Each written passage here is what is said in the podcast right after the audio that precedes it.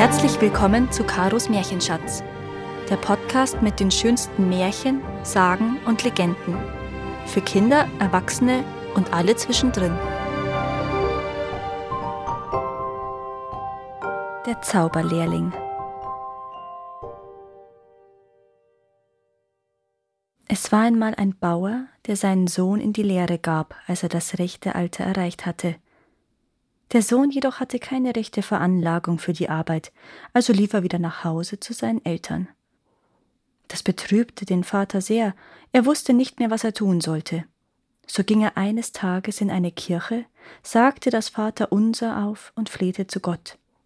Wo soll ich meinen Sohn nur zur Lehre geben? Er läuft doch jedes Mal davon. Das hörte der Kirchendiener, der hinter dem Altar stand, und als er den Bauern reden hörte, rief er ihm als Antwort zu Lehre ihm die Hexerei, lehre ihn die Hexerei. Der Bauer sah den Kirchendiener nicht und glaubte, die Worte kämen direkt von dem Herrn. Also entschloss er sich, den Rat zu befolgen. Am nächsten Tag hieß er seinen Sohn, ihm zu folgen. Er wollte ihm eine neue Stelle finden. Sie gingen lange durch die Felder, bis sie einen Schäfer trafen, der seine Herde hütete. Wo wollt ihr hin? wollte der Schäfer wissen. Ich suche einen Meister, der meinen Sohn die schwarzen Künste lehrt, antwortete der Bauer. Den wirst du bald finden, sagte der Schäfer. Gehe einfach geradeaus, dort lebt der größte Zauberer, den es je gegeben hat. Der Bauer dankte ihm herzlich und ging weiter. Bald darauf kamen sie in einen großen Wald, in dessen Mitte das Haus des Zauberers stand. Er klopfte an die Tür und fragte den Troll, ob er geneigt sei, einen Jungen als Schüler zu nehmen. Ja, antwortete dieser, aber es muss mindestens vier Jahre dauern, und wir treffen die Vereinbarung, dass du nach Ablauf dieser Jahre kommst. Findest du dann deinen Sohn, gehört er wieder dir. Findest du ihn aber nicht, muss er in meinem Hause bleiben und mir für den Rest seines Lebens Diener sein. Der Bauer stimmte den Bedingungen zu und kehrte alleine zurück. Als eine Woche vergangen war, erwartete er, dass sein Sohn zurückkam, denn früher war er ja jedes Mal seinem Meister davongelaufen. Aber er kam nicht zurück. Seine Mutter begann zu weinen. Sie meinte, ihr Mann habe nicht recht getan, den Sohn der Macht des Bösen zu überlassen. Er würde nie mehr zurückkehren. Dann waren vier Jahre vergangen, und der Mann machte sich auf, um wie vereinbart zum Zauberer zu gehen. Kurz vor dem Wald traf er erneut auf den Schäfer, der ihm erzählte, wie er seinen Sohn zurückhaben konnte. Wenn du dort ankommst, sagte er, musst du die ganze Nacht lang ununterbrochen auf die Feuerstelle schauen. Du darfst auf keinen Fall einschlafen, weil dich der Troll sonst in dein eigenes Haus zurückträgt und dann behauptet, du wärst zur vereinbarten Zeit nicht dagewesen.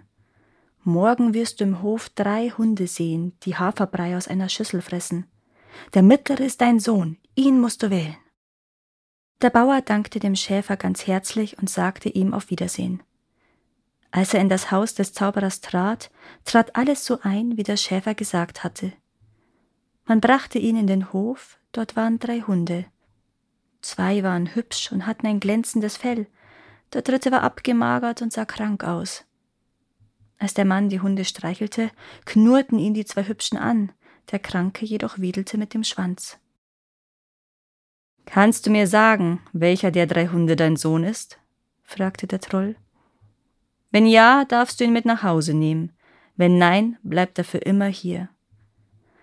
Nun, dann nehme ich den, der am freundlichsten auf mich wirkt, antwortete der Bauer, auch wenn er nicht so gepflegt aussieht wie die anderen. Das ist eine kluge Wahl, sagte der Troll. Wer immer dir diesen Rat gab, gab dir einen guten Rat. Nun durfte der Bauer seinen Sohn mit nach Hause nehmen. Er legte ihm eine Leine um und ging von dannen. Laut beweinte er sein Schicksal, weil sein Sohn in einen Hund verwandelt worden war. Was betrauerst du? fragte ihn der Schäfer, als er den Wald verließ. Wie es scheint, hattest du doch Glück. Als sie ein weiteres Stück Weg gegangen waren, sagte der Hund zu ihm Nun sollst du sehen, dass meine Lehre mir doch nutzt. Ich verwandle mich gleich in einen winzigen Welpen, dann musst du mich dem nächsten Mann verkaufen, der uns begegnet. Das tat der Hund auch und wurde zu einem wunderschönen Welpen. Gleich darauf kam eine Kutsche mit hohen Herrschaften vorbei. Als sie den Welpen sahen, der auf dem Weg herumtollte, und erfuhren, dass er zu verkaufen war, gaben sie dem Bauern eine beträchtliche Summe für ihn. Im selben Augenblick verwandelte der Sohn den Vater in einen Hasen, den er über den Weg laufen ließ, während ihn selbst jene aufnahmen, die ihn erworben hatten. Als sie den Hasen bemerkten, setzten sie den Hund auf ihn an, und kaum war das getan, waren Hund und Hase auch schon im Wald verschwunden. Nun verwandelte sich der Junge zurück, und er und sein Vater nahmen wieder Menschengestalt an. Der alte Mann schnitt Zweige ab, und sein Sohn half ihm dabei. Als die Leute in der Kutsche den Hund zu vermissen begannen, suchten sie nach ihm und fragten den alten Mann und seinen Sohn, ob sie ihn irgendwo gesehen hätten. Der Junge ließ sie weiter in den Wald gehen. Dann kehrten er und sein Vater nach Hause zurück.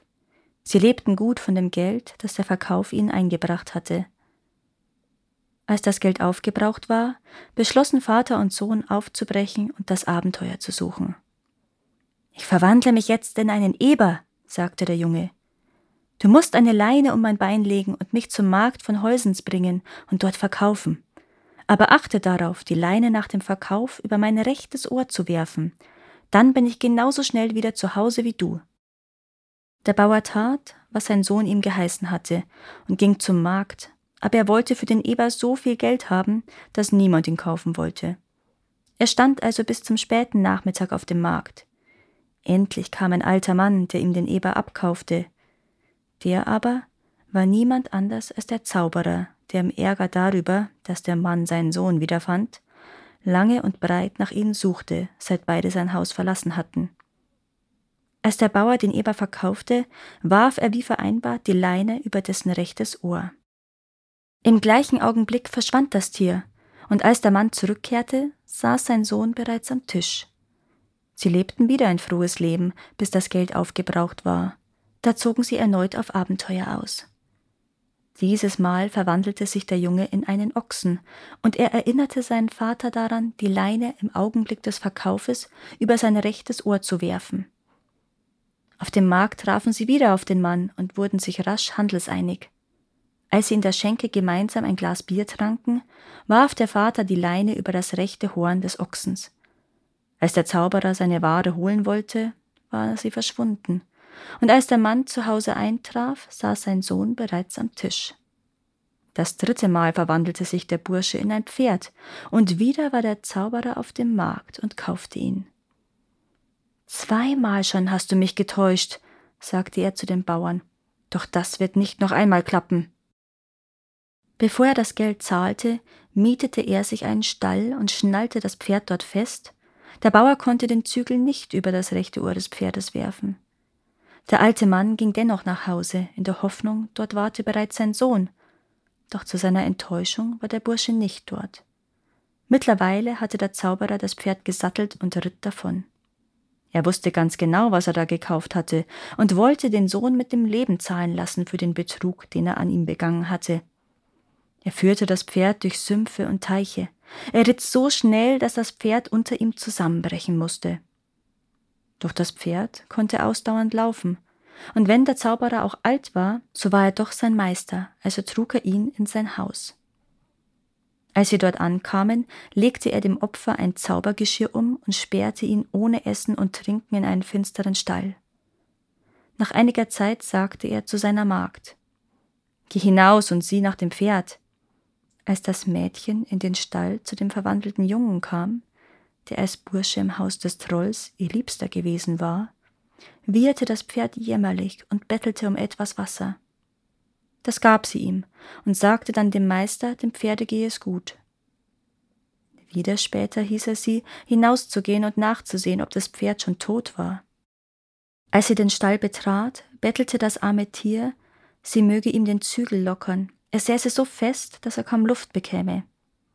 Die Magd tat das, und kaum konnte er Atem schöpfen, da verwandelte er sich in einen Hasen und rannte aus dem Stall. Der Zauberer saß am Fenster und begriff sofort, was geschehen war, als der Hase über den Hof hüpfte. Er verwandelte sich sofort in einen Hund und nahm die Verfolgung auf. Nach vielen Meilen Hatz über Stoppelfelder und Wiesen ließen die Kräfte des Jungen nach, und der Zauberer kam ihm immer näher.